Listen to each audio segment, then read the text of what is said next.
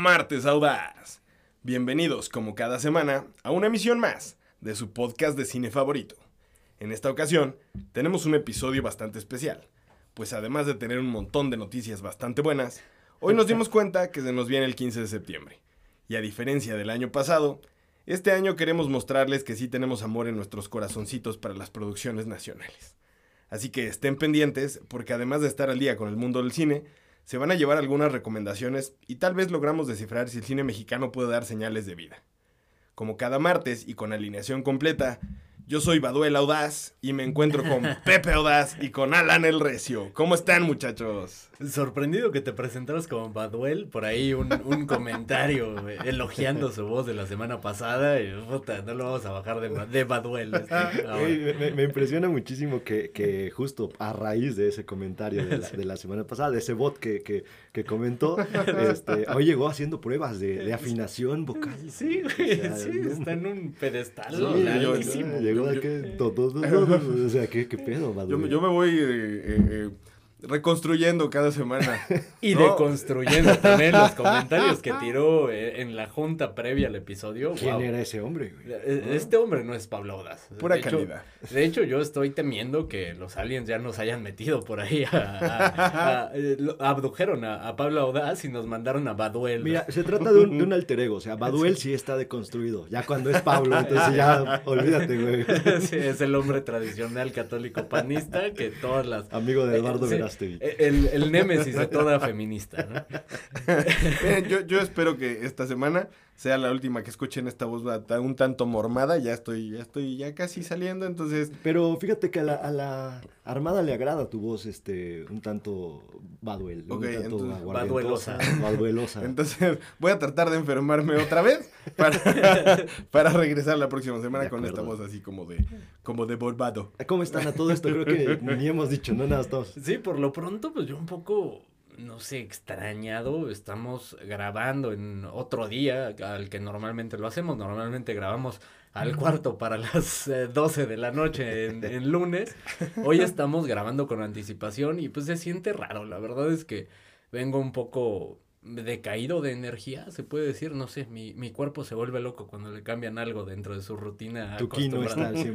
Ajá, sí, como que no traigo el kit tan poderoso como en otras ocasiones. Quizás la falta de presión de, güey, ya tenemos que subir el episodio, pues ya casi son las 12. Eh, ahora, lo estamos haciendo con, con cierta premura, pero no esperen que la calidad suba. Ah, por no, eso. por supuesto. De Al hecho, contrario, sí, sí. de hecho, menos preparado que para el lunes. Si el lunes no lo preparamos, güey, entonces, eh, dada la anticipación, pues menos lo Sí, estamos prácticamente preparando. estamos en, en pijamados, eh, fiel a la audacia, ¿no? Sí. Que Sí. nuestra pijama consiste de calzones, básicamente. Entonces, digamos, esa parte normal. ¿no? Claro, claro, güey. O sea, es que señor que se respeta no usa pijama, güey. Es o sea, correcto, de puro calzón. Es correcto, es troza, güey, de preferencia. Blanca, de- Troza blanca. De la de Alfredo Adame, ¿no? Mismas dimensiones y todo. Pero vamos a, a arrancar ya con el episodio. Las ganas esas sí están. Las ganas sí, quizá la energía no tanto, la preparación mucho menor, pero las ganas ahí están siempre de acompañarlos eh, en su camino a la oficina, mientras cocinan, mientras hacen cualquier cosa. A las cuatro personas que nos escuchan, por supuesto. Claro, ya Un las que no, ya les hemos dicho, dejen el episodio, que corra, apóyenos, ayúdenos. ¿Cómo estás, querido Pablín? Bien, bien, la verdad es que justo un poco encamorrado, así que no esperen elocuencia de mí. Como Nunca cada martes. Nunca se espera. Entonces es importante hacer este disclaimer para que, para que no, no, no se sorprendan, ¿no? Lo que sí se espera es que nos sorprendas con gratas noticias cinematográficas. Eso sí, eso sí. Y, y esta semana hay un montón de Traes noticias. buen contenido. ¿Sabes qué que espero? escuché. Espero que haya menos noticias, dado que estamos grabando con anticipación. espero que haya menos noticias que en otras ocasiones. Ya lo veremos. Te vas a sorprender. Acompáñenos a sorprenderse con nosotros. Bienvenidos a la audacia del cine.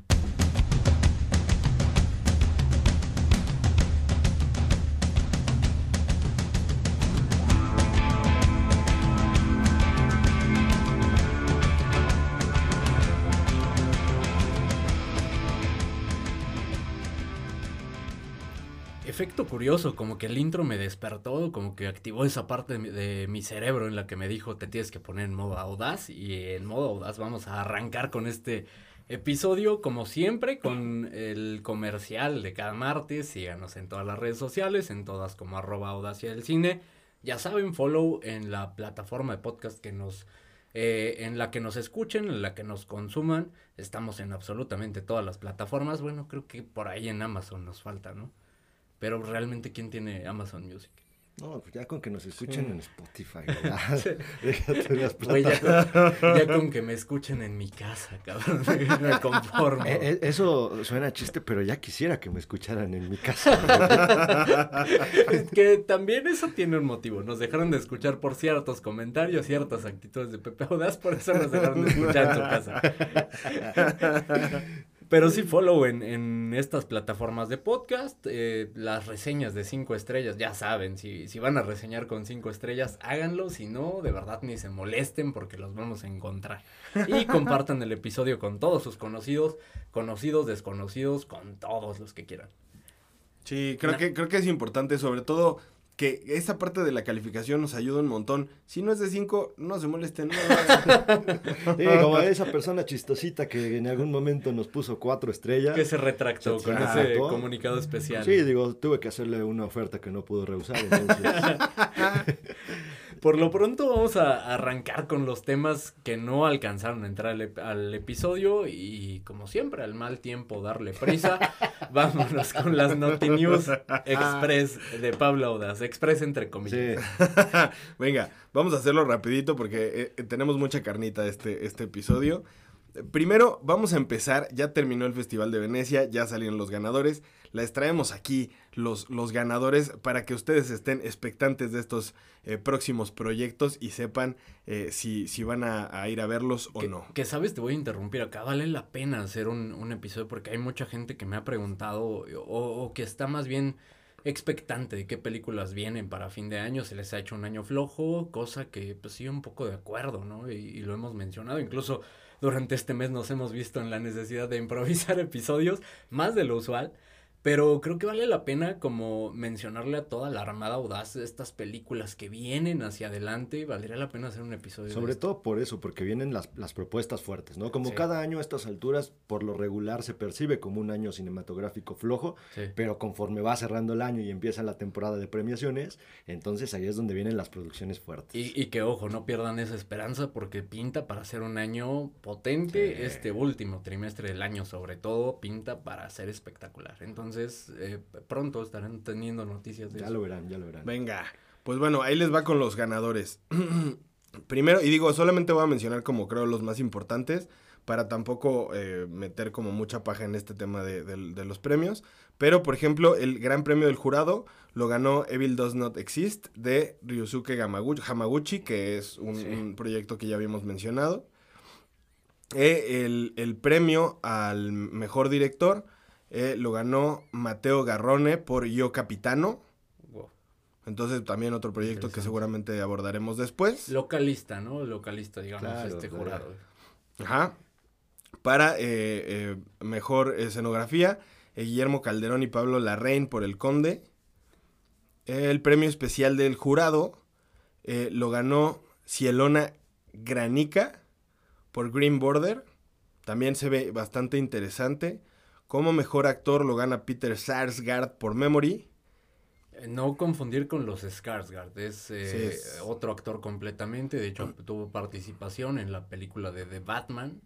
Eh, digo, no sé cómo, de, que de hecho se parece mucho a los Skarsgård y, y yo también caí en, en ese error, no es el mismo. Ahora, si no me equivoco, esta película de Memory es de Michelle Franco, ¿no? Con Jessica Chastain. Ajá. Y fue ovacionada, tengo entendido, con seis minutos de pie. Entonces, Ah, digo, muy, muy ad hoc con el episodio de hoy, en donde abordaremos producciones mexicanas, acá un, un cineasta mexicano que aparentemente la está rompiendo con esta película. Y le daremos el beneficio de la duda a Michelle Franco. La verdad es que su última película dejó muchísimo que desear. Pero mira, si el actor Por ganó ejemplo, un premio... a, a mí me, me dejó desear que se re- retirara de la dirección Michel Franco, pero... Yo creo sé, que sí, yo sí le voy a dar el, el- el beneficio de la duda a esta película. No por eso quiere decir que las predecesoras sean buenas, ni mucho menos. Sigo pensando que están... ¿Quién es Michel Franco, el director de Nuevo Orden, esta película mexicana que... Que si pueden, evítenla. Sí, sí, sí. Y esperen Memory. Tal vez no Ah, se exacto, tal vez nos sorprenda. Que justo, a lo mejor y, y la película es mala y lo único destacable es, es la actuación de, de Peter Sarsgaard, entonces pues habrá que ver, ya, ya lo abordaremos en su momento. Y Jessica Chastain siempre es garantía, ¿no? Ah, sí, sí, sí, creo que sí, puede, puede ser al- eh, un proyecto como interesante, habrá que ver. Como mejor actriz, Kaylee Spaney por, por Priscila y como mejor película, Poor Things de Yorgos Lantimos. Que se hablan maravillas de esta película y ya lo mencionabas en las noticias de la semana pasada. Creo que esta es de las más esperadas de lo que resta del año. Interesantísimo. Sí, de acuerdo, de acuerdo. La siguiente noticia, esto es algo que, digo, para sorpresa de nadie, eh, se confirmó que eh, más o menos durante los últimos cinco años, eh, algunos estudios le han estado pagando a Rotten Tomatoes por manipular la calificación de sus películas. Creo que, creo que al final... No, no lo puedo creer, güey. Sí. Me estás ¿Qué? diciendo que The Flash, güey, no, no era una película que merecía, ¿cuánto traía? Como el 80%. Ah, 80%, sí, sí, sí. Sí, creo que esto nos sorprendió a todos muchísimo. Sobre todo porque, pues, Rotten Tomatoes se ha convertido eh, en los últimos años en un, en un principal referente para saber si una película es buena o no. Que creo Y- que ese es el, el grave error, que hemos convertido a Rotten Tomatoes en un referente. La culpa no es del indio, sino de quien lo hace compa- compadre. Entonces, me parece eh, desde ahí que es el, el principal problema. Pues, digo, hay que comunicarlo, ¿no? Para... Que, que bueno, también creo que ha evolucionado para bien o para mal también este, este tema, ¿no? Porque mucha gente ya tampoco voltea a ver estas plataformas y se van con el tema de influencers, que te digo, no sé si sea mejor o sea peor, que a quienes también se han sabido casos en donde les han pagado varias producciones para que hablen bien de ciertas ¿Sabes películas. acá cuál sería la, la recomendación? Eh, Creo que Escuchar la audacia del cine. Exactamente, Justo, carajo. justo. ¿Cuál es la única plataforma imparcial que realmente te va a decir la verdad? Y, y se ha visto, se sabe. ¿Y por qué? Porque no cine. nos pagan. Nadie nos, ofrece, nadie nos ofrece ni un pinche Nadie nos tira un pinche pan, güey. Entonces, por supuesto que acaban a tener la opinión objetiva siempre. Más confiable que Rotten Tomatoes, más confiable que IMDB, Exactamente. más confiable que Javier Ibarreche y que Christoph, porque esos cabrones seguro sí reciben Sí, güey, ya, porque exacto. ¿qué pasó? El día que nos invitaron a un lugar, nos pitorreamos de la producción y nunca más nos volvieron y es más, acaba la otra recomendación. Aprovechen mientras no nos pagan, porque nuestra opinión, lo hemos mencionado, está a la venta. Por supuesto, si alguien quiere pagarnos, cambiará este aspecto. Mientras tanto, nadie nos paga, Aprovechen. nadie nos escucha. Aprovechen mientras Aprovechen somos, de la honestidad. mientras hablamos con la verdad. Es correcto. Y que justo, yo creo que al final, a ver, no son todas las producciones las que, re- las que les pagan a, a Rotten Tomatoes por manipular la calificación. Entonces, justo, o sea, sigue siendo de algún modo una, una plataforma en la que, pues, a lo mejor podría eh, eh, ser interesante que volteen a ver, pero siempre con sus reservas, ¿no? Y al final, eh, creo que la, la parte importante aquí es que nosotros las confirmamos o desacreditamos. Si nosotros les decimos, aunque en Rotten Tomatoes traiga 80% Flash es una porquería, probablemente tengamos razón o nuestras opiniones sean bastante pendejas. Pero Probablemente lo segundo. Pero si también comparten este tipo de opiniones pendejas, entonces estamos del otro lado y vamos a generar una buena comunidad. exactamente, sinergia con nuestra querida armada. Ya no sé si habla más mal de la armada que de nosotros, pero bueno. sí, justo. A la armada no me lo vas a tocar, desgraciado. La armada es sabia. No del todo. Los que nos escuchan, no. Bueno, Perdón, Pablo, te voy a interrumpir. Déjame reforzar ese caso de, de la veracidad que caracteriza la audacia del cine. Eh, la semana pasada anticipamos que todo el, el mame del sonido de la libertad obedecía a cierto interés político de uno de los productores o el productor más importante y activista de, de este movimiento, Eduardo Verástegui. Simplemente el tiempo nos dio la razón y el tiempo fue menos de una semana. ¿Por qué? Porque Eduardo Verástegui ya eh, pues se inscribió para ser candidato eh, a presidencia de la República Mexicana. Entonces, ¿les dijimos o no les dijimos? Bueno, sí, les vivimos en el, en el mundo de los Simpsons, güey. Está, está chingón. Ya sé, güey. Nos escriben los mismos, eh, las mismas personas que escriben a los Simpsons.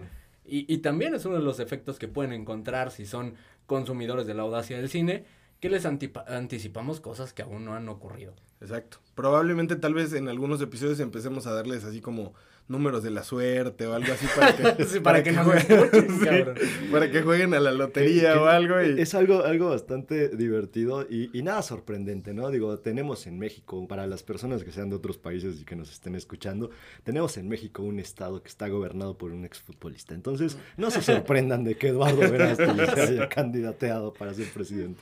Sí, también creo que era algo pues, que se veía venir completamente más con su discurso muy ad hoc de, de un político al finalizar la película, se veía venir. Creo que el timing también en el que estrena la película en México obedece a este mismo hecho. Y, y pues ahí está. ¿Sabes para ser muy divertido? Los debates. Sí. Porque este güey al menos sí tiene preparación para hablar en cámara y todo esto. Seguramente les va a dar una chinga en el debate porque sabe actuar, güey. Entonces, claro. Pero, ¿sabes? Creo que y, y, seguramente va a estar impulsado por algunas élites de, de, Estados Unidos. Esta, esta gente republicana seguro ya te conectes. Sé que tiene una, una relación con Donald Trump. Eh, por ahí pudiera, pudiera pasar como este tipo de, de efecto sin embargo, sé que tiene que juntar cierta cantidad de, de votos, ¿no? De diferentes estados de la República. Creo que ese es el, verdadero tema. Si los va a juntar, si es así, pues ya. Mira, está, está muy claro. La, la, gente se deja guiar mucho. ¿Te acuerdas con el, en este, candidaturas pasadas donde Cuadri eh, ganó el debate o al menos se lució en el debate y la gente votó por él, ¿no? Al menos consiguió los votos necesarios para... Pero creo que previo a eso, previo a estar en el debate necesita eh, sí, también, votos. Pero, pero digo, este güey tiene un, hay un músculo de gente que lo está siguiendo porque piensan que la película es una majestuosidad y lo hemos escuchado de varias personas. Entonces va a ser muy divertido verlo en debate. Obviamente no va a ganar, o sea, esto es de chill, pero pues, siempre es una payasada, ¿no? Está divertido nuestro México. Y perdón, Pablo, te interrumpí para hacer este, ya somos analistas políticos ahora, Adelante, hablamos de todo. Y que, ¿saben? O sea, igual un poquito, nada más como reforzando este tema de, de lo de Eduardo Verástegui esta semana en redes he estado viendo, me, empezaron a llegar un montón así de publicidad de, ve a ver eh, Sound of Freedom gratis. Sí. O sea, y, de la misma página, o sea, crearon una página de Sound of Freedom Movie o un, un perfil de Instagram y decía, oye, este, regístrate y te regalamos entradas para, para ir a ver la película. Esto hubiera sido antes de que pagara por ver esa chingadera, güey. Ah, es que ahí no fuiste sabio, güey. O sea, Pablo y yo no, pagamos por ver esa madre, güey. y, justo, ¿no? Porque hay donadores que, que están eh, aportando a la causa y por eso se dan el lujo de... Maldita sea mi altísima moral. aparte que, que este, qué tan pinche eh, egocéntrico y soberbio debe ser como para decir, regalo las entradas, pero la gente tiene que ver este gran mensaje que traigo. sí, justo. Que no sea egocentrismo, nosotros regalamos el podcast y de todos modos no nos escuchan, güey. Digo, algo debe saber ese cabrón, ¿no? Entonces, es que no tenemos un mensaje tan sólido como el, sonido de la libertad. A, lo mejor lo que nos falta es compromiso, pero no lo van a encontrar en este podcast. El sonido de la libertad tampoco lo tiene, güey. Bueno, sí, tienes razón. Bueno, lo que nos falta es ser católicos cristianos. Eso nos falta. Es, probable, es probable que por ahí vaya el tema. Ok, continuando con las noticias, les traigo dos noticias de eh, Priscila, ahora que, ganó como mejor actriz. Eh, resulta que A24 y Movie decidieron adelantar el estreno, estaba para el 26 de diciembre y ahora lo van a pasar para 4 de noviembre, esto en Estados Unidos. Eh, precisamente obvio por el hype que está generando y por el premio que, que, se gana. Entonces esperemos que esto pase en, en, México, porque sabemos que este tipo de producciones, sobre todo como de A24, llegan a México unos meses después. Entonces, pues esperemos que también lo adelanten para, para su estreno aquí en México. Y resulta que, pues bueno, ya en Venecia y con todo lo que estaba pasando, eh, los, herederos de Elvis, de, los herederos de Elvis salieron obviamente a decir que no estaban contentos con la nueva película de, Priscila, que esto es algo que ya habíamos dicho en episodios pasados, que no les permitieron usar la música de Elvis. Y eh, de, algún modo Sofía Coppola se, digamos, habló al respecto. Y lo que comentó fue que el, el, manager de Priscila dijo, a los, fans, a los fans de Elvis no les va a gustar ciertas cosas Y Priscila, le, eh, perdóname, Sofía Coppola le, le comentó, pues no lo voy a hacer por ellos. Al final no voy a hacer esta película por ellos. Es un, es, digamos, es un proyecto que yo quiero sacar porque a mí me nace. Entonces, pues básicamente no me preocupa. Hablando de compromiso. Justo, hablando de compromiso, ahí está. No puede haber mejor compromiso que este la siguiente noticia que les tengo que los tenía muy olvidados con el tema de Deadpool 3. ¿Sabes qué me encanta, güey? Que tuvimos la junta previa. No, primero tiras las importantes, güey, porque luego consumes mucho tiempo. Adelante, Deadpool Para Pablo eso es lo más importante. Ah, claro. De hecho, esta, esta, esta hubiera sido mi primera noticia, pero digamos que eh, eh, eh, no quise sacarlo tan temprano, ¿no? Se había especulado que iba a salir Ben Affleck como eh, Daredevil en la película y eh, ya salió un poco a, la luz que eh, no va a estar Ben Affleck en la película, pero sí va a estar Jennifer Garner como Electra. Entonces, obviamente todas estas especulaciones salen porque vieron a Ben Affleck en, el set de grabación y lo que se dice es que, bueno, pues ya salió un poco a la luz que Ben Affleck sí estuvo ahí, pero fue para visitar a su ex esposa Jennifer Garner junto con su chisme. ¿Por qué estaba visitando a ¿Eh? Jennifer Garner cuando está casado con J. Lo? Es correcto, ¿eh? Saquen sus deducciones, saquen sus conclusiones. Dos más dos, ¿cuánto da? Ahí hay algo raro, ¿eh? Ahí hay algo Ahora, hablando de ese cameo que nadie pidió, ¿no? El de Electra, personaje que nadie quiso en su momento y que nadie ha pedido, pero bueno, un cameo más. Una noticia que nadie ha pedido, muy ad hoc. mira, el chismecito estuvo bueno. Ah, claro, y que probablemente van a usar a ese personaje para pitorrearse del proyecto que fue, o eso espero. Entonces, eh, se ve, interesante. Sí, bueno. La siguiente noticia es que sale el, primer póster de una película que se ve también bastante interesante. No One Will Save You, que es una película que se ve que es como de, Aliens. Se estrena en Latinoamérica el 22 de septiembre. Aunque. Güey, eh, yo vi el tráiler, güey. El tráiler se ve terrible. ¿Neta? Sí, los efectos visuales. Se ve el, el tráiler se ve como una copia de A Quiet Place, pero con un presupuesto más barato. Los efectos visuales se ven terribles de los aliens. Entonces, eh, yo descartaría esa noticia, Pablo.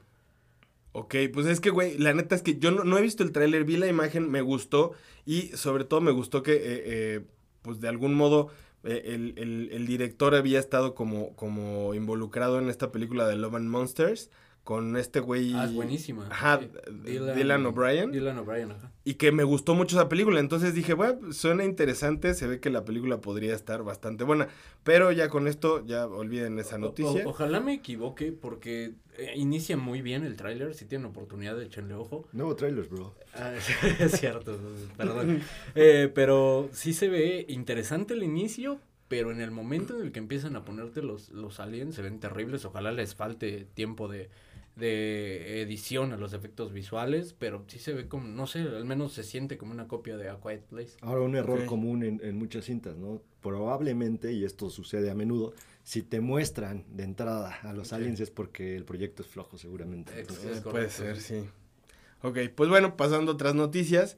Eh, eh, se reveló la calificación de nuestra confiabilísima Rotten Tomatoes para la película de David Fincher, The Killer con un 88%. ¿Sabes qué me encanta? Que primero nos eh, literalmente dedicamos una nota para decir que no confiamos en Rotten Tomatoes y luego una noticia No, pero, pero justo, o sea, yo, eh, evidentemente no creo que esta, esta película de The Killer sea, sea una de las que eh, van ahí como medio truculosas, pagadas y manipuladas. Que mira, Entonces, la audacia lo dijo primero. Antes de la calificación de Rotten, la audacia dijo el por qué podría ser una buena película. Es correcto. justo. Aquí les traigo otra noticia que también un poco importante y va un poco con el tema del que vamos a hablar el día de hoy.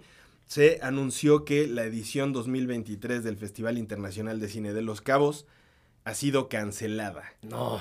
¿Y esto por qué? Porque, eh, como lo habíamos mencionado hace algunos, algunos meses, nosotros se los cancelamos. ¿Cómo no nos invitaron? Fuimos nosotros. Nuestro equipo jurídico es implacable.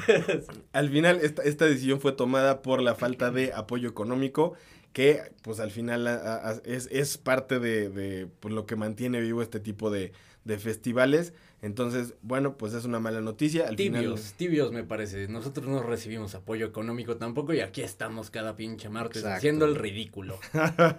hablando de compromiso, chingada. En algunas cosas no, pero el compromiso de estar aquí parados hablando pendejadas está. Siempre. y bueno, la última noticia. Y también un poco hablando de, cine mexicano. Eh, también fueron los, los, los premios Ariel y les traemos a los eh, proyectos ganadores de los premios Ariel. Como mejor guion original, eh, Michelle Garza Cervera y Avia Castillo por Huesera. Eh, para mejor largometraje documental, Helmut Dos Santos por Dioses de México. Mejor ópera prima, Michelle Garza Cervera por Huesera. Y para mejor largometraje documental, Andrés Kaiser por El Teorema del Tiempo. Mejor largometraje de animación, Carlos Patricio Hagerman Ruiz Galindo por Homie Somewhere Else. Mejor actriz Arcelia Ramírez por La Civil. Mejor dirección Alejandro Iñárritu por Bardo. Mejor actor Daniel Jiménez Cacho por Bardo, tampoco sorpresa eh, alguna. Y mejor película El Norte sobre el Vacío de em, Alejandra Márquez Abela. Y suena cuando menos interesante algunas películas a las cuales seguirle la pista. La verdad me declaro eh, pues un tanto ignorante en cuanto a cine mexicano se refiere. Voy a, ahondar un poco más durante el episodio, pero es uno de los compromisos que traigo el ver más cine mexicano. Antes de, entrar a esto, eh, quisiera mencionar un poco sumándole a la audacia del chisme este tema que surgió en la semana, un personaje que ha estado involucrado eh, bastante o, incluso siendo activista eh, de, eh, dentro de la huelga de, de, Hollywood que se está realizando, Jimmy Fallon. Se mencionó en la semana, lo funamos, señores. Lo funamos por ser una persona terrible, porque al parecer está generando condiciones muy tóxicas laborales dentro de su de su show de, late night en Estados Unidos. Y eh, salieron muchas personas a pronunciarse, a decir que es una persona terrible, que los está explotando, que no saben de cómo va a llegar. Básicamente como la producción de la audacia del cine.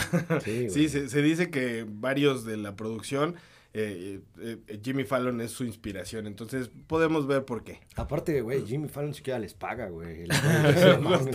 Nada más los regaña. Sí, pero curioso, ¿no? Que, que se esté pronunciando por un lado a favor de todos estos derechos y que por otro lado, pues su gente salga a decir que no es una una cara falsa que está presentando. Y, aparte siempre fue visto como este personaje súper amigable, carismático, respetuoso. Y resulta que las personas que trabajan con él dicen todo lo contrario. Sí, justo. Y que, y que también hay, hay, que decirlo, ya salió también Jimmy Fallon a pedir disculpas y a, y a, decir, no, una disculpita no era mi intención. Pero pues, güey, o sea, al final si, si ya tienes, digamos, un historial atrás, pues en realidad una disculpa pues no, no, por más pública que sea, tampoco hace la diferencia, ¿no? Perdón, no era mi intención que se supiera, cabrón.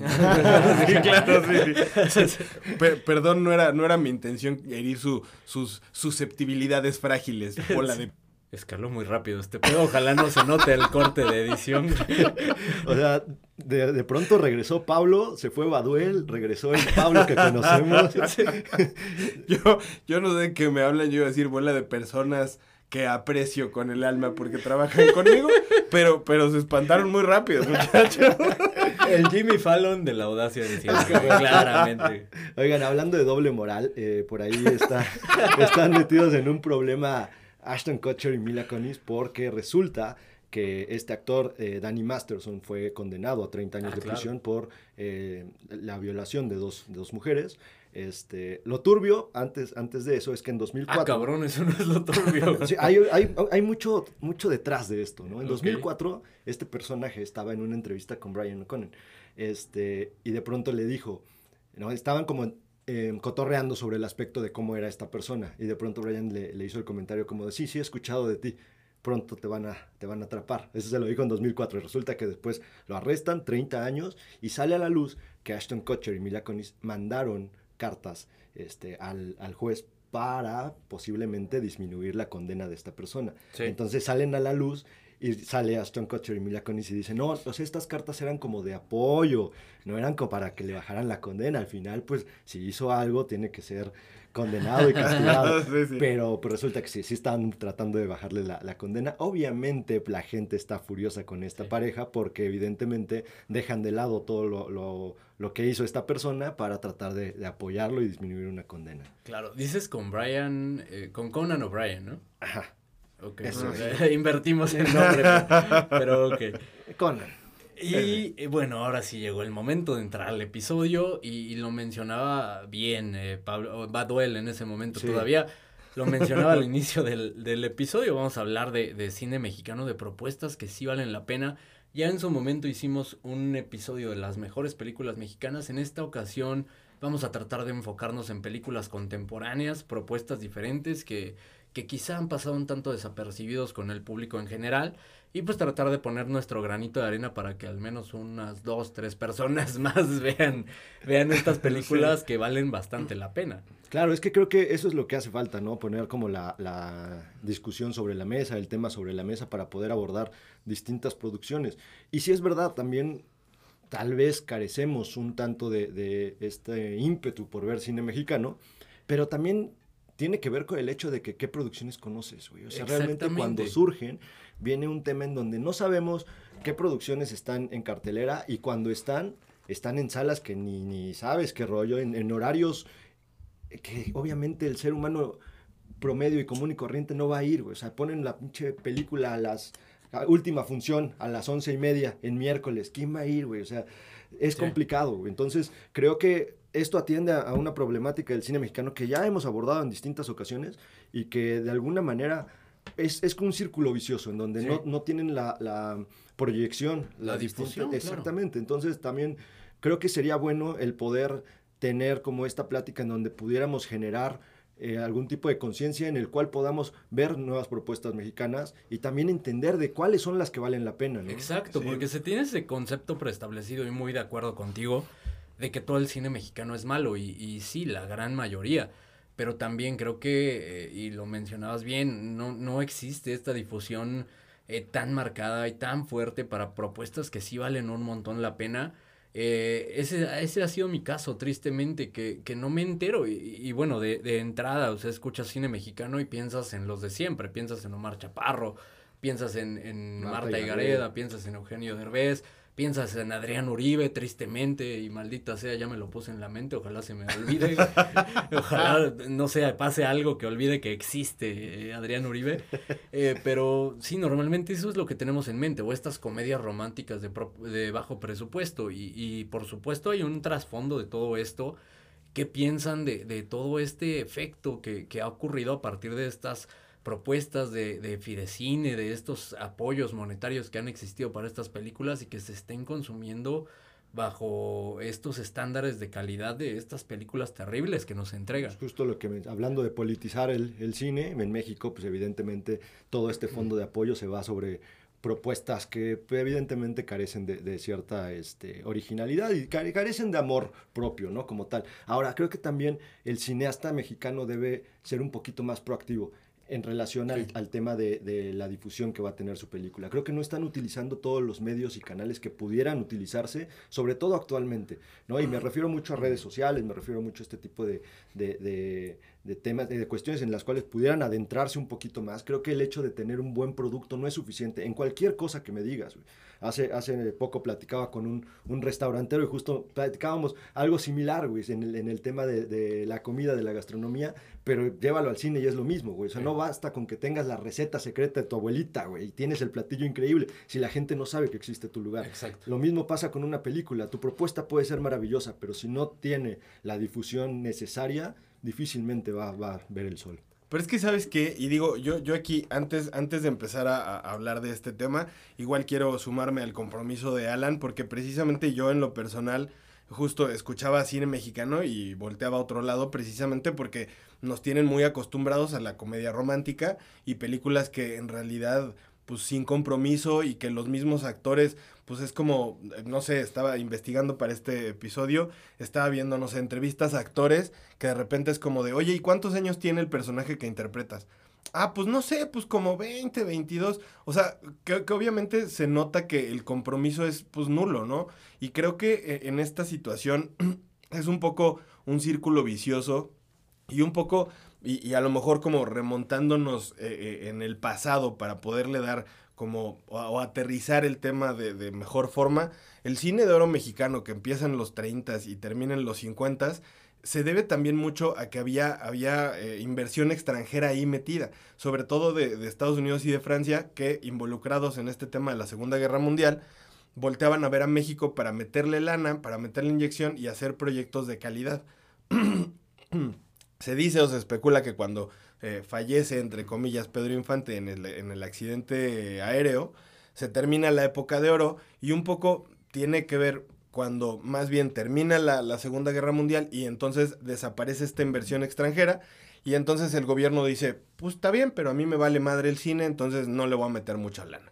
Después en los 70 porque ahí empieza un periodo ahí medio turbio en el cine mexicano, y eh, eh, entonces en, en los 70 justo como que dicen, oye, a ver, vamos a empezar a meter lana y entonces empiezan a, nacer estos, eh, digamos, fondos de, de, apoyo para el cine. Y qué es en lo que se ha convertido hoy estos, estos fondos como Fidecine, que un poco lo, lo habíamos platicado en, episodios pasados, que se había dado la noticia que AMLO había dicho que iba a recortar esos presupuestos, que es lo que estamos viendo hoy, por ejemplo, con la cancelación del Festival de Cine de los Cabos estos, estos fondos siguen existiendo, pero aquí ahí les va esta parte interesante, que justo parte de lo que estaba investigando y que uno pues no conoce o no sabe, y creo que es bastante interesante. Estos fondos normalmente lo que hacen es prestar de 10 a 20 millones a las películas, que tampoco es un presupuesto muy grande. Uh -huh. Que aún así, y contrastando, lo hemos dicho, cuando no hay poco presupuesto, ¿a qué recurres? A la, a la creatividad, ¿no? Y aún así pueden haber películas muy buenas con presupuestos bajitos. Aquí el tema es que, eh, digamos que nos hemos enfrascado en, un loop de películas que, que, la gente no va a ver.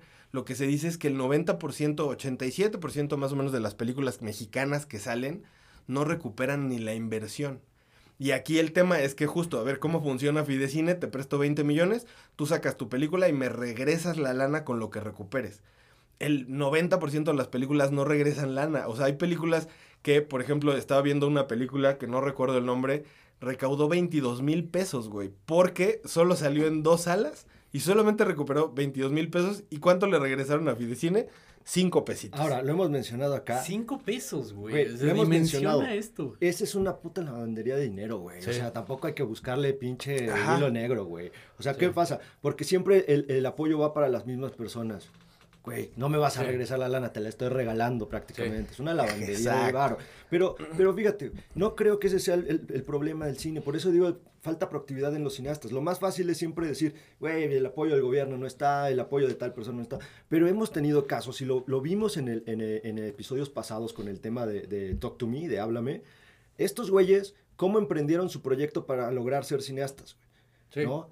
Se, se, modernizaron en el aspecto de cómo obtener la, la, la, difusión y presencia necesaria para sus proyectos y después para poder generar su, su proyecto ya como, como película, como un todo. Y creo que eso le falta al cineasta mexicano. No tenemos casos de esos en, en, en cineastas mexicanos. Pero es que justo ahí te va. O sea, ya partimos de un sistema un tanto corrupto y que justo es una lavandería y es una regaladera de, de lana. Porque justo lo que hacen eh, los, los productores o justo los cineastas, entre comillas, porque muchas de estas películas las dirigen personas que en realidad les vale madre el cine y lo que hacen es pues clavarse toda la lana o, y decir, ah, pues me costó 20 millones y no recuperé nada, entonces no te voy a dar ni madres y tampoco hay consecuencias.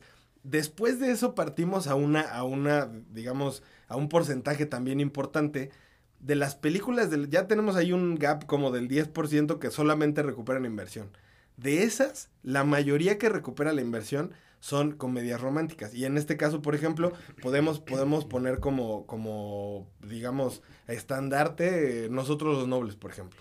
Que es una película que fue un madrazo y que fue un... Un, un... un cáncer, güey. O sea, fue, es buenísima la película, pero prácticamente todos eh, recurrieron a Nosotros la los fórmula, Nobles, la fórmula. Sí. Exactamente. ¿Y por qué? Porque justo cuando tú haces un número así crudo, matemáticas, a ver quién está recuperando inversión. Ah, pues comedia romántica. Ah, nosotros los nobles. Ah, este Eugenio Derbez, que también esto es importante. Lo que se dice es que el único que ha, re, que ha, regresado eh, más de lo, que, de lo que se le prestó, porque sí, hay algunas producciones que regresan los 20 millones o los 10 millones o lo que se les presta, y Eugenio Derbez recaudó más o menos 1.300 millones en, creo que no se aceptan devoluciones, y regresó 50 le prestaron 20 millones y regresó solo 50 millones. Y obviamente, pues digo, en comparación dices, güey, no mames, este güey es eh, la Madre Teresa de Calcuta porque regresó 30 millones más. Y entonces, ¿qué pasa? Los, los, digamos, los proyectos que la gente sí ve son las comedias románticas. Y entonces, ¿qué pasa? Si tú como cineasta dices, a ver, quiero hacer un proyecto, ok, tienes un 90% de posibilidad de que la gente no vaya a verlo. Pero si haces un proyecto pedorro que sea una comedia romántica, a lo mejor y tienes más probabilidades de recuperar la inversión del proyecto que estás haciendo. Entonces, las productoras que justo sí están invirtiendo lana o que no se apoyan solamente de Fidecine, ¿por qué se van? Por la comedia romántica, que es lo que es más probable que me regrese esa lana. Y entonces esa problemática tendría toda vez más al cineasta mexicano que a la, que a la misma productora, porque entonces habla de la mediocridad del cineasta mexicano, porque juega a no perder, güey. Exacto. Entonces, si tú juegas a no perder en la vida, tienes prácticamente ganado el hecho de ser un mediocre toda tu pinche vida. O sea, tienes que, poner la, vara alta y la apuesta tiene que ser grande en tu proyecto, porque se supone que tú crees en tu proyecto. Si no crees en tu proyecto, dedícate a hacer otra cosa. Que sí los hay, y justo es eh, parte de lo que vamos a abordar en este episodio. ¿Cuál es el problema? Que una vez que, que dicen, ok, sí, yo quiero hacer algo diferente y me voy a comprometer y voy a entregar un proyecto, no tiene esa difusión y termina en este círculo vicioso. Creo que justo el, lo que está jodido es el sistema y es algo de lo que hay que buscar salir entre todos, los que disfrutamos el cine, entre, entre directores mexicanos, entre eh, básicamente todos los que estamos involucrados dentro de esto, eh, espectadores también. Y justo es parte de lo que tenemos que romper como sistema. Sí, se tiene que, que romper este, este esquema tradicional que se tiene para, para, hacer cine en México. Porque, a ver, ahorita que mencionabas, Pablo, época dorada, es una época que nunca va a volver. Es una época que tuvimos y que no supimos aprovechar porque cuando culmina, en lugar de darle un seguimiento a esta época y a este cine, lo desmadramos. Y hablamos incluso en algún episodio sobre el cine de ficheras que era este, horrible, ¿no? Era, era una cosa burda, una cosa barata, una cosa mal hecha. Entonces, ya nos acabamos ese, ese periodo y esa etapa. Ahorita estamos viviendo una crisis, ya está la crisis, esa lleva años, tiene muchísimo tiempo. Entonces creo que pues se tiene que, actualizar este tipo de cosas. Se tiene que No es posible que una buena película mexicana se siga llevando de boca en boca para que la vayan a ver. O sea, no es posible a estas alturas. Sí, creo que parte del impulso que tendría que tener Fidecine también es este compromiso, ok, sí te presto 20, pero de esos 20 necesitas invertir 5 en eh, pues, la difusión, en el marketing, en en yo te voy a impulsar, yo te voy a conectar con la gente que te va a llevar a otro nivel. Claro, porque justo lo que dicen muchas veces es que estos mismos cineastas es como de, ah, pues ya, ya acabé la película y me costó 20 millones. Ok, y, y en marketing y el... No, pues es que eso sí yo no sé. O sea, me acabé los 20 millones haciendo la película y ya. Y ya ahí está. Y entonces justo se, se pierde eso. Y que justo es como lo, lo, comentan, es un círculo vicioso. Y que al final, entre más comedias románticas que nos entregan, hay más banda que dice, puta, es una porquería el cine mexicano. Y cuando hay proyectos que valen la pena, pues ya ni, siquiera lo, exacto. Que, hoy es más sencillo, yo creo. Hoy es más fácil hacer una película. Hoy puedes hacer una película con un teléfono y, lo hemos visto en múltiples ocasiones. Hoy tienes a estos influencers que te hablan de cine y que están enamorados del cine, güey, hazlo gratis, cabrón. hazle publicidad a la película gratis si tanto amas el cine. Nosotros lo hacemos, güey, y lo vamos a hacer, güey. Sí, o sea, sí, a huevo. De, hecho, sí, y, es parte de lo, de lo, lindo de este episodio, que, que tocar temas sobre el cine nacional y aspectos que, que, podamos aportar de alguna manera. A lo mejor una persona, güey, con una persona que vea una, una de estas propuestas, yo creo que ya hiciste una aportación, güey. Claro, y que también esto, esto se, se, se puede trasladar a incluso a los actores, que al final partimos de este tema de la comedia romántica y qué va a jalar a nivel marketing. Marta Gareda, Omar Chaparro, Mauricio Ockman. Y entonces, obviamente, todas las películas, año tras año, pues salen estos güeyes. Porque es lo que la gente va a ver. Porque si dicen, ah, pues sale Omar Chaparro, es la nueva película de Omar Chaparro. Y la gente lo va a ver. Y obviamente encasillan estos actores. Y entonces, si llegan, digamos, jóvenes promesas que tengan eh, eh, toda la intención y que sea su sueño ser actores y que además sean talentosos no se les da las oportunidades. ¿Por qué? Porque no, es que hay que poner el, protagónico a Mar Chaparro, a Marte Gareda o a estos actores que, que, que, están presentes siempre en el, en el cine mexicano. Y que también te digo, debe atender también a otras cuestiones. O sea, también el, cineasta, el actor, la actriz, deben superarse y deben mejorar en cuanto a, la forma en cómo se venden, güey. O sea, no puede ser que nada más tú digas, soy buen actor y por eso jálenme. O sea, debes tener una presencia distinta. ¿No? También un cineasta debe tener una personalidad distinta para que de alguna manera venda su proyecto. De lo contrario, pues el proyecto sí puede ser muy bueno, pero si el, cineasta ni siquiera se para a, dar la entrevista donde tiene que darla, pues difícilmente la van a ver.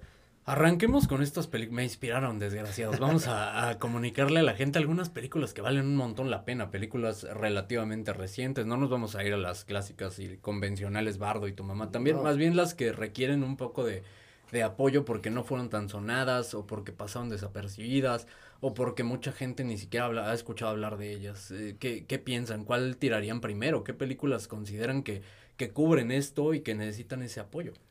Yo voy a pues tirar, creo que la, primera que yo tiraría, y es porque para mí resume lo que debería ser el, cine mexicano en cuanto a propuestas distintas, eh, se llama Los Insólitos Peces Gato. Es una película que pueden encontrar en Netflix. Y creo que, que esta película retrata muy bien al México en el cual vivimos. Habla sobre una familia eh, de clase media que, creo que la retrata bastante bien. Me parece muy bien que no politiza para nada la, misma película, la misma historia. No se mete en ningún aspecto de, ir por un bando, sino te está plasmando tal cual el México en el que vivimos. Y de paso también te muestra un poquito de la vida laboral que, se vive en México sin enjuiciarla, que me parece algo muy, muy atinado. Y por ahí hay, actuaciones de, unos, unos, niños y unas niñas que, me parecen fantásticas, de verdad. la, secuencia final me parece una gozada, justo con estas actuaciones de estos niños y, niñas. Eh, cargan la película completamente. Por ahí el personaje de la madre también es, es increíble. Me parece una de las grandes películas que han salido en los últimos años. Si no me equivoco, es una película del 2013, ya tiene sus añitos. Pero si pueden, visítenla, porque de verdad que retrata muy bien el México en el que vivimos bajo una historia que puede que te toque el corazón. La Una película de Claudia Saint-Luz me parece que sería respetuoso y justo hablando de, todo el tema de difusión que buscamos, sería importante mencionar a los nombres de estos directores que se aventuraron a hacer algo distinto. Sí, están haciendo cosas interesantes. Claudia Saint-Luz, lo repito. Pues yo, la, película con la que me gustaría iniciar es La Huesera. Esta película justo la vi en preparación a este episodio y, y la verdad es que no tiene mucho que salió en cines y, esta película, debo decir que creo que sí tuvo más, más difusión. Sí, Pero volvemos a lo mismo, e, es una película, era una película mexicana y que justo yo dije, híjole, no la voy a ver. O sea, sí, sí se me hace que no la voy a ver. Y eh, había escuchado eh, opiniones bastante contrastantes, me decían, no, es que es mala, es que es buena. Entonces, pues al final le, le, di una oportunidad justo para este episodio y recomendación también de, de, Pepe que ya había tocado en, en, el, en, otros episodios. Y la neta es que qué buena película es. Creo que aquí el tema un poco que tiene la película es que te la venden como con un terror más convencional y que la película tiene un trasfondo riquísimo y es una película que me parece que está muy bien pensada, me parece que el, el, el guion es bastante sólido y que, y que la película pues de terror tiene muy poco. O sea, en realidad es que no es una película para un terror convencional, es una película con un, con un trasfondo social bastante robusta y bastante importante como, como a mencionar. Creo que las actuaciones son muy buenas, son muy sólidas. El guion me parece también muy bien desarrollado, sobre todo para lo que quieren contar. Es una gran, gran opción.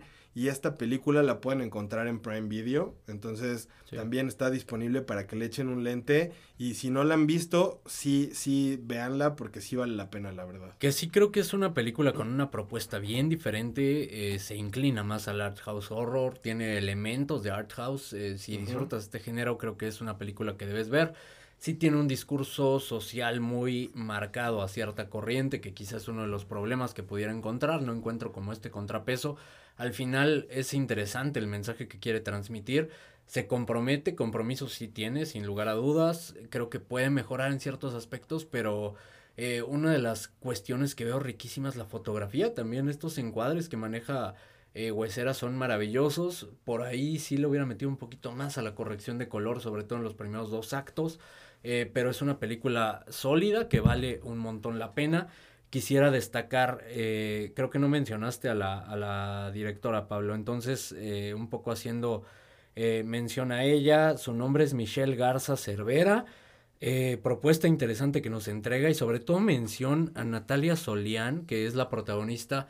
Qué bárbara, carga con la película ella sola, tremenda actriz. Ojalá la podamos ver en, en más cosas y ojalá se convierta como en esta actriz reconocida del cine mexicano y no que tenga que ir a, Hollywood para realmente reventar su carrera. Ojalá podamos verla eh, triunfar de este lado. sí, güey, porque también es una lana, güey. O sea, a veces estigmatizamos el hecho de que vayan al extranjero a, explotar su talento y la verdad es algo positivo. Ahí está el tema del animador que participó en Spider-Man cabrón, o sea, de verdad, aquí cuánto le hubieran pagado en una película. Ahí está ganando muchísimo y está exponiendo su trabajo. Eso está chingón personalmente, pero idealmente sería que lograran esos mismos niveles eh, económicos y esos sueldos generando cine desde acá. Digo, estaría poca Idealmente, ¿cuántos años van a pasar para eso? O sea, realmente estamos hablando de algo que no existe. Claro, pero es algo bueno, es algo positivo, que, que tenga la pantalla suficiente para que pueden mixtear, güey. O sea, no está peleado el hecho de que se vayan a Hollywood. Y pero consolidar el cine mexicano, creo que es una de estas herramientas. Ok, ya encontramos una joya y, una tremenda actriz. ¿Por qué no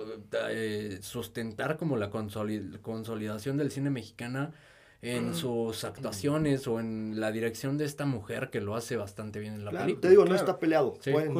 Y que creo que es parte de este círculo vicioso, que incluso el mismo Guillermo del Toro ha dicho que, que para poder triunfar en este negocio te tienes que ir a huevo del país. Y eso es justo parte del problema del por qué tenemos el cine que tenemos. Entonces, creo que, creo que justo, o sea, eh, lo que, si lo que necesitan es difusión, no está del todo pues mal que se vayan a, algún lugar donde realmente puedan tener esa difusión y después regresar aquí a reventar. Lo que hizo Cuarón con Roma, se fue, triunfa y regresa con un músculo más fuerte para hacer una producción mexicana y que valió muchísimo la pena. Claro. Otra película que vale muchísimo la pena y con una propuesta diferente, eh, incluso un guion original para cualquier estándar, no solo para, para películas mexicanas, Sueño en otro idioma, película que se estrenó en 2017, dirigida por Ernesto Contreras, que narra, toca temas, y digo originales para cualquier tipo de cine, porque toca temas muy vigentes eh, en México, como estas culturas indígenas, toca temas muy vigentes en el mundo, que no quiero spoilerles nada, entonces e, este tema me lo voy a ahorrar. Eh, que narra la amistad de, de dos jóvenes indígenas de una región eh, de México, entiendo que es cerca de, la frontera, porque es San Isidro, ¿no? Entonces entiendo que es una comunidad aislada por cerca la, de la frontera y que menciona como esta amistad adolescente Posteriormente llega este eh, lingüista a tratar de, explorar como, o de aprender como esta lengua perdida, cuyos hablantes se reducen a tres. Así es. Y dos de ellos están peleados, entonces pues el, el cómo esta amistad se rompió, ese es como el secreto que descubrimos en la película, por qué se rompió esta amistad y el tratar de reunirlos para revivir esta lengua y tratar de estudiarla a fondo. Es una película que toca temas bien interesantes, por ahí misticismo misticismo mágico, toma, eh, toca temas sociales, toca este tema del aislamiento y esta, eh, esta alienización de las culturas indígenas y los olvidados que los tenemos. Tiene una fotografía preciosa, esta sí no tiene un pero, la, la fotografía es bellísima, con paisajes de Veracruz, de donde es el director que por ahí le calla la boca a, a Cuarón, que mencionaba las playas de Veracruz son muy feas, no, acá se ven hermosas.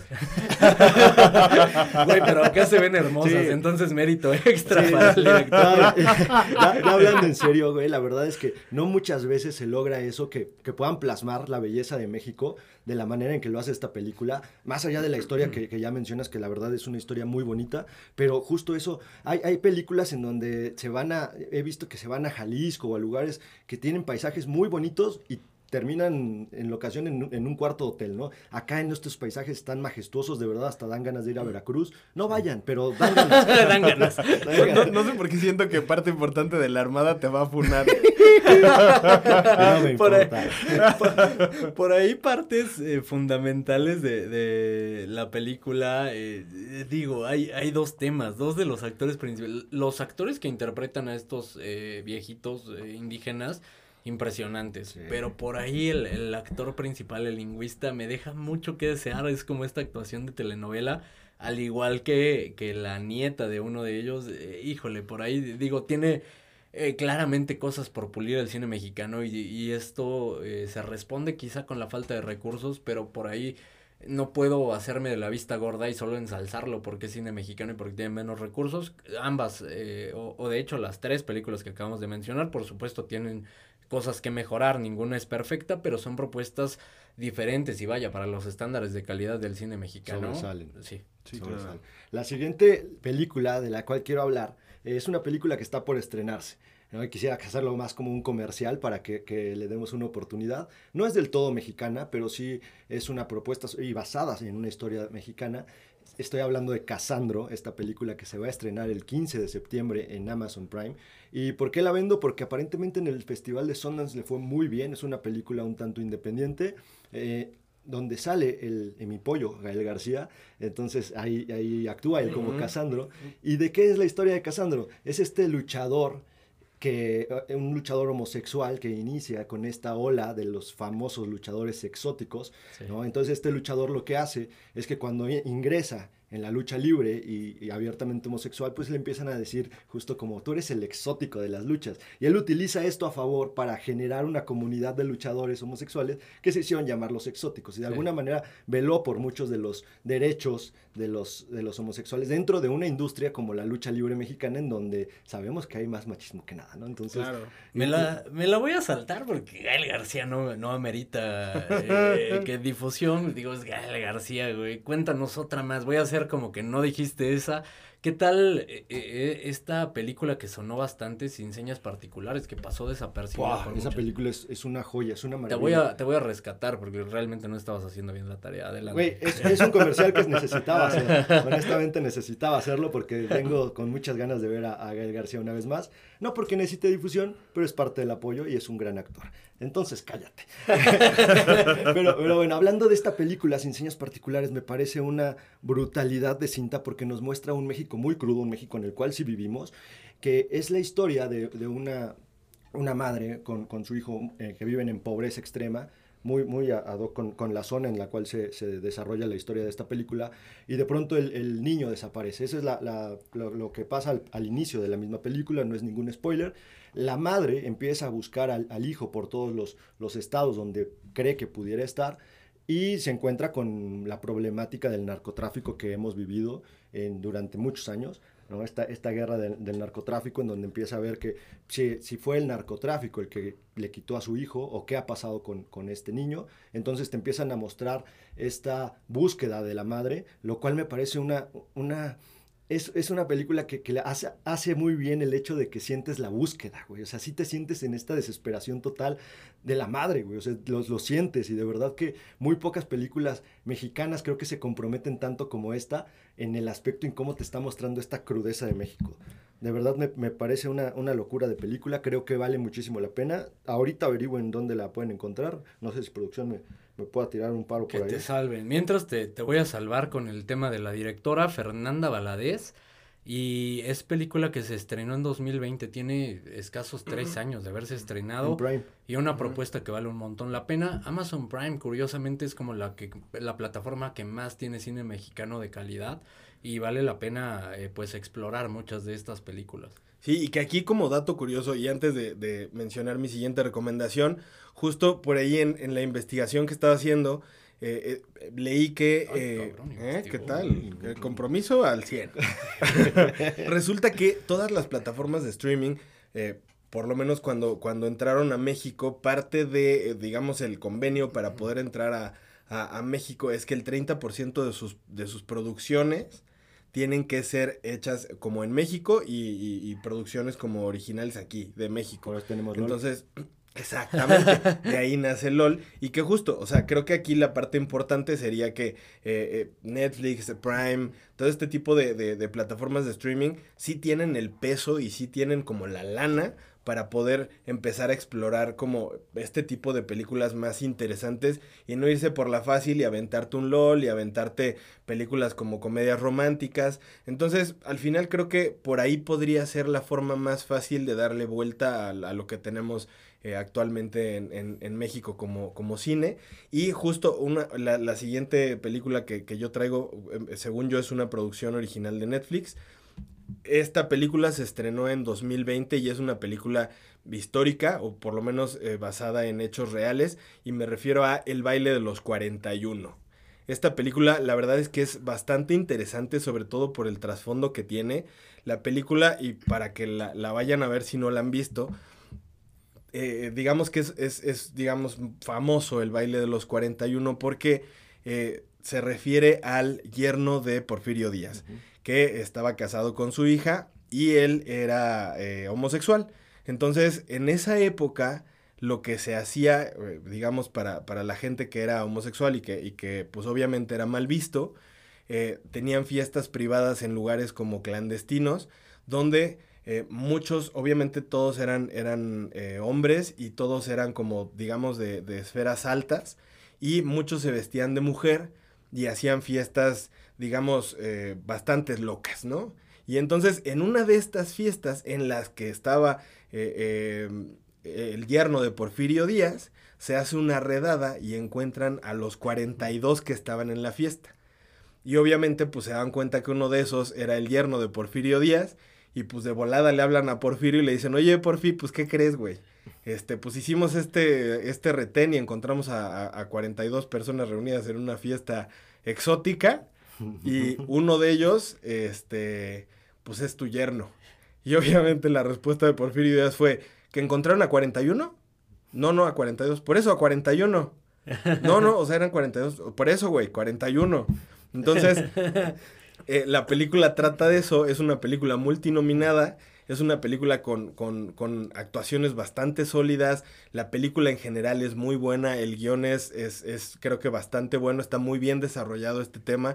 Y sobre todo creo que pues también es, es, es, es bastante rico el tema, sobre todo porque pues sí pasó, ¿sabes? Entonces eso le da todavía un plus como, como mejor a, parte de la historia que, que vivimos y parte de, de México. Y justo como dato de la historia, pues, las personas tal vez no sabían, pero Porfirio Díaz era un suegrazo, güey. Entonces. Exacto, sí, sí, Saca, sácame ese cabrón y no lo menciones. Güey, yo traigo otra también hablando de Netflix y de este efecto de que el 30% tienen que ser producciones nacionales. Acá sí se aprovechó bastante bien, ya la he mencionado en algunos episodios, ya no estoy aquí, esta película eh, que narra como esta vida de la subcultura de, de Cholos en Monterrey, en un lugar eh, bien difícil de vivir, Monterrey. Y, e imagínate, una, una colonia más pesada de Monterrey donde, donde viven esto, esta subcultura. De, y narra la historia de, de este joven que, que, trata de salir justo de esto y que busca oportunidades en Estados Unidos, una película existencial, contemplativa, que narra este, estas, esta carencia de oportunidades, esta falta de, de, pues de oportunidades en México para salir adelante y ese tener que ir a otro país donde desconoces absolutamente todo desde el idioma, narrada preciosa visualmente y, y, que vale un montón la pena de lo mejor que se ha hecho en el cine mexicano y de los últimos años ni se diga. Creo que es una película que vale muchísimo la pena, de verdad es una película a la que tendrían que darle una oportunidad. Eh, hay dos que no he visto, pero que eh, he mencionado, he escuchado cosas buenísimas y hablo del compromiso de ver más cine mexicano. Güeros y Los Lobos, películas ah, que se ven buenísimas. Eh, no sé si alguno de, ustedes ya la vio, cuéntenos un poco. Sí, ya, ya tuve oportunidad de verlas. Eh, agradecimiento sobre todo a, mi novia, Diana, que ella fue la que me recomendó estas dos películas. Eh, con Güeros tuve un poquito más de, problema para, para verla en un inicio, porque la verdad es que no se me antojaba nada la misma película. Yo pensé que iba a decir porque no soy güero. Por eso no se me antojaba, güey. Dije, ay, es que yo no soy güero. Ay, me ante noche.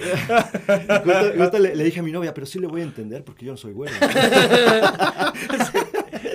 Quizá ella conectó más, güey, pero tú... Yo por eso no, no, conecté del todo. No, la verdad es una película muy bien hecha, eh, además de que está filmada justo en la unidad donde, donde solía vivir mi novia. Entonces hay como un factor histórico, que es un otro punto muy, muy lindo. Eh, muchas de estas películas se han filmado en, en, la Ciudad de México y estaría muy bueno que encontraran la, la, oportunidad de llegar a estos lugares donde se han filmado y ver ese pedacito de historia. Por ejemplo, ahí está el tema de, los, de, la, de la película de los olvidados. Váyanse a la, a la Romita y van a encontrar estas, estas zonas y las van a ubicar inmediatamente. Y es una experiencia muy rica hacer como este, esta travesía por, por toda la, la Ciudad de México, sobre todo en los, los paisajes o, o, las zonas donde se han filmado películas. ¿no? La, este, Hablando de la película de los lobos, también una, una, película que igual retrata un México muy crudo, un México muy triste, que a su vez entiendo que a muchas personas no les, no les encante del todo ver retratado así a México, que puedan pensar que, que de alguna manera le pegan mucho al, al país, pero la verdad es que pues, al final del día es un país en el que vivimos y también abordar estos temas, sobre todo de la forma en que lo hacen. Lo, mencionaba de, de, Sin Señas Particulares y también de, Los Lobos, lo hacen con un compromiso muy respetuoso y lo hacen de una manera muy, muy bonita. Entonces me parece que son cintas que, que merecen una oportunidad y merecen muchísimo la pena cambiando un poquito de, ah, era una de las que de las que traía cambiando déjame déjame interrumpirte acá eh, generalmente el cineasta habla de lo que conoce lo hemos mencionado en múltiples ocasiones. ¿Y, de qué va a hablar un cineasta mexicano? Pues de este tipo de cuestiones, que es tristemente lo que conocemos. Claro. Claro, por ejemplo, esa, esa película que mencionabas, me fue el nombre, la de los cholos, este, lo hacen de una manera muy respetuosa y muy linda. O sea, y la verdad es que la película tiene un compromiso muy, muy bonito en la forma en cómo abordan los, los temas. Creo que, que esa, esa parte eh, me parece que, que hay que ponerla sobre todo muy enaltecida. Que déjame regresarme, es dirigida por Fernando Frías de la Parra. Ok, y que yo creo que también es, justo importante mencionar que también, o sea, digo, e, evidentemente hay muchos temas de los que, de los que se pueden abordar las películas y que también es bastante interesante ver de qué forma las abordan, porque hay, hay, formas mucho, vamos, mucho más digeribles para mencionar un tema bastante crudo o bastante eh, eh, fuerte o incluso, o sea, con, con ese amor y ese respeto que se le tiene a cualquier tema del que del que puedas abordar. Entonces también es algo que es bastante interesante de ver. Sí, y justo eso que mencionas tiene que ver mucho con la, con la película que, traigo. Se llama Una historia de policías, dirigida por Alonso Ruiz Palacios, y aborda, evidentemente, eh, la historia de, unos policías, bueno, en este caso una, una mujer policía y un, policía, eh, en, el, en el México en el que vivimos, ¿no? Pero lo interesante de todo esto es que lo aborda primero como un falso documental para irnos mostrando todo lo que pasa a un policía desde su entrenamiento, ¿no? O sea, el, nulo entrenamiento que tienen, porque nada más deben entrenar seis meses y ya son policías, hasta la corrupción que se vive dentro de lo mismo, de una manera muy divertida. Y por ahí tienen algún tema ahí, como por ejemplo en la patrulla del amor y este tipo de cuestiones. Eh, es una película que está, tiene sus momentos divertidos, pero también tiene un momento desolador en el cual entendemos el porqué de, de la corrupción de la misma policía y el por qué son así y el por qué actúan de la forma en que actúan.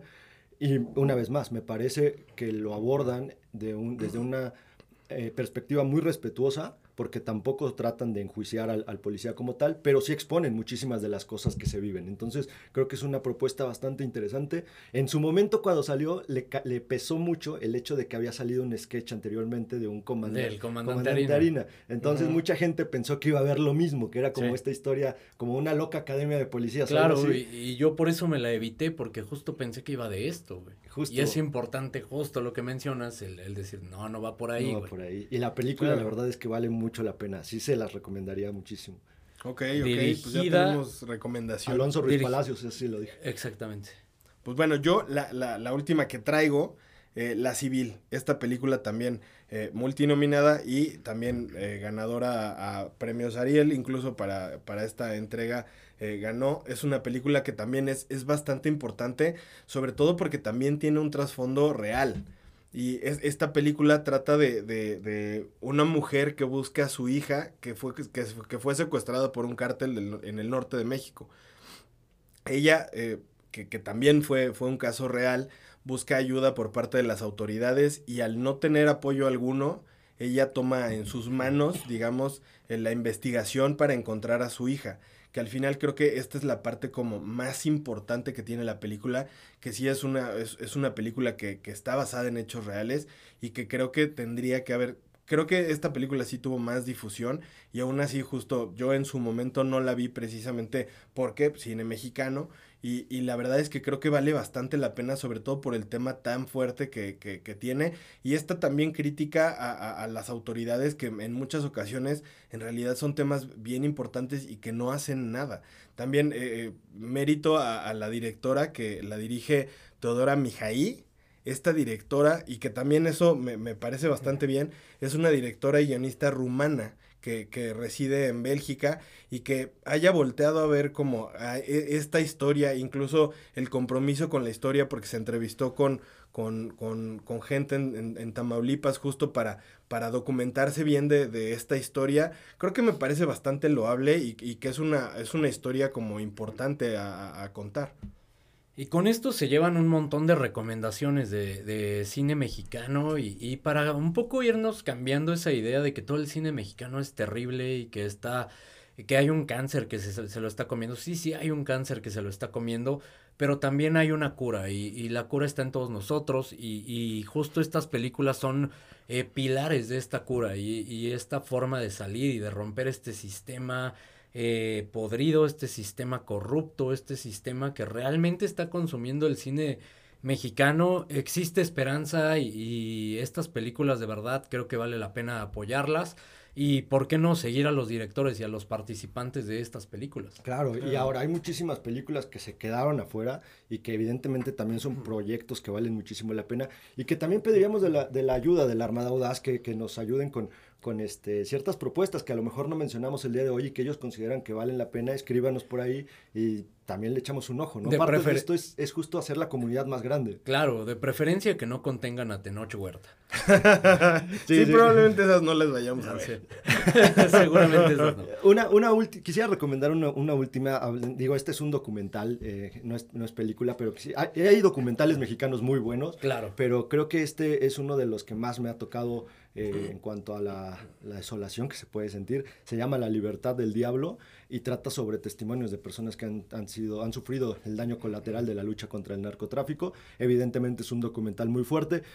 Si son bastante sensibles, no, no, no, lo vean, evítenlo. Si no, la verdad es que sí, échenle un ojo. Está dirigido por Everardo González y es uno de los documentales más fuertes que he visto en los últimos años. Okay. Ya tienen plan para el fin de semana, un pozole, películas, tostadas, tacos dorados, unos pambazos, como no, y eh, películas para atascarse de, de, cine mexicano durante el fin de semana. Exactamente. Venga. En lugar de ponerse a tronar cohetes, vean películas mexicanas. sí, claro. Y coméntenos, también coméntenos qué películas consideran que son buenas. Y también es importante agradecer siempre a, a, a la Armada por siempre escucharnos y pasarnos sus comentarios, sobre todo, por ejemplo, y para este episodio, una, un agradecimiento especial a Fabián, que, que siempre está ahí presente. Y también quiero mencionarlo, importantísimo, eh, agradecimiento también especial a, a, a, mi novia, que estas últimas dos películas que mencioné, La Civil y, y, y, El baile de los 41, fueron recomendaciones que me hizo ella, que siempre está ahí presente eh, con nosotros y que incluso también de repente me, de repente siempre me manda noticias de, del cine, que es parte de, de, de, de lo que hacemos Ay, para ustedes. Es. Sí, ya, ya. a, a, ver, este, le, sí, primero que nada, sí le, le mandamos claramente un, un, abrazo cálido y un gran saludo. Y por favor, deja de mandar tantas noticias, no chingue. Todo el pinche programa se la paste, güey, con, con, sus noticias. O sea, mándale unas cuantas, pero no todas, o sea, no chingues. No les hagas caso, amor. Tú sígueme mandando muchas noticias. Muchas gracias. Hasta pronto.